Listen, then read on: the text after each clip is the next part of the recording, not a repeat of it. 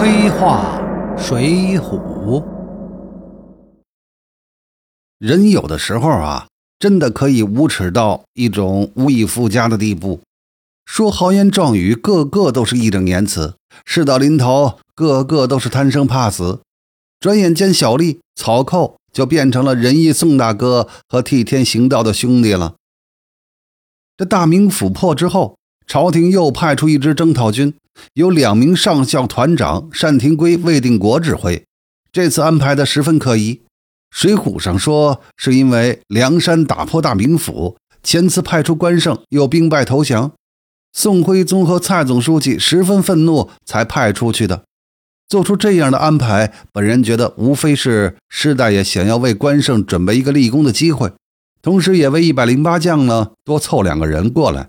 否则，以关胜的本事和一万五千精锐野战军都没法取胜，单魏两个人区区六千地方军哪有胜算呢？何况这两个人又是蔡京自己推荐的，关胜是蔡京自己面试过的。要是单魏两人强过关胜，那为何不前一次征讨就让这两个人去呢？显然，自己一手提拔的关胜投降，女婿的大名府被破，让这位蔡总书记方寸大乱。才能出这种馊主意。蔡京权倾朝野，大家都知道这是乱来，但也没人敢乱说话。水浒上说：“百官退朝，众官暗笑。”显然，这是一场注定要失败的征讨。这么两个小虾米来，梁山也不当回事儿。关胜上梁山不久，急于立功表现；单魏两人又是自己在浦东担任上校警卫司令时候的老相识。就建议自己去招抚这两个人，于是宋江就派关胜率宣赞、郝思文前去。这时候呢，出了个小花絮：梁山的军师吴用担心关胜会一去不回，说关胜此去为保其心，梁将随后监督，就行接应。梁山这个军士倒还十分多疑，但还是宋江明白说。无关关胜之义气凛然，始终如一，军师不必多疑。义气凛然云云，那是场面话。实际上，宋江毕竟在官场混过，知道关胜有负蔡京重托，而且打大名府时候已经交过投名状了。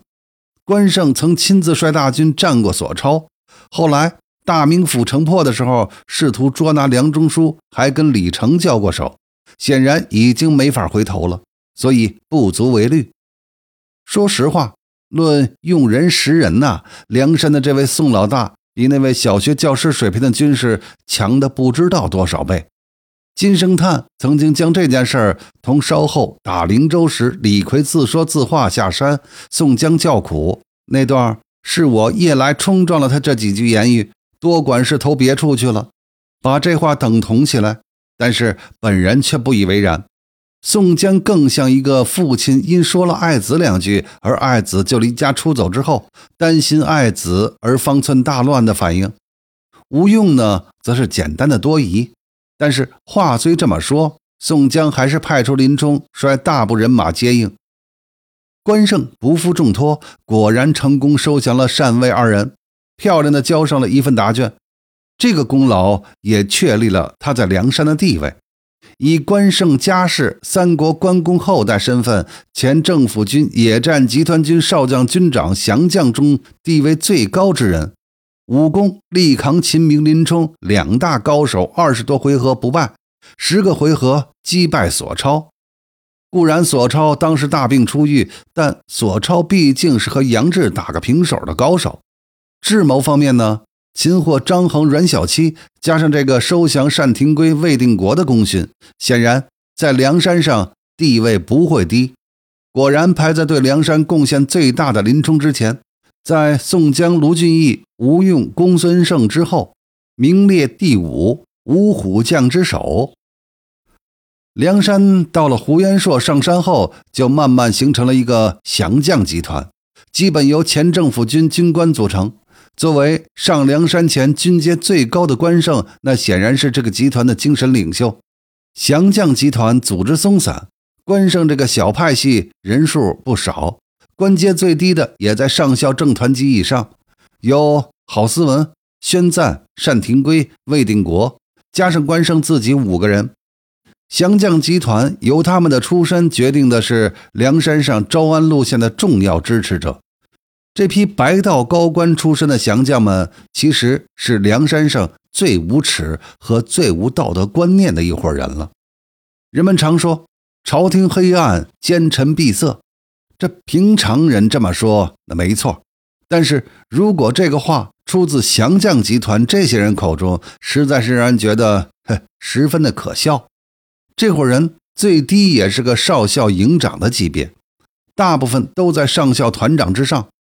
年纪轻轻做到这个位置，还要说奸臣闭塞，那若不是兵败被俘，这伙人哪个又不是这个黑暗朝廷的维护者和既得利益者呢？国家养了他们这么久，给了他们高官厚禄，哎，宋代应该当得起这个号子。可一旦国家有事儿要派上这些人的用场的时候，却又无能之极。以堂堂政府正规军，却对付不了一个黑帮组织。大部分人的表现还不如祝家庄曾头市那样的乌合之众。被俘后就马上投降，毫无帝国军官的荣誉感和为国尽忠的节气，还美其名曰为了将来替天行道，一股脑的把责任全推给国家。这伙人。连高俅都不如，高俅还知道被俘后不失尊严。前面的关胜等人那就不用说了。再看看降将集团的另一个重量级人物胡延硕，他是开国功臣胡延赞之后，身为汝宁州都统制，这都统制高于一般的统治，那是相当于正军级的少将军长啊。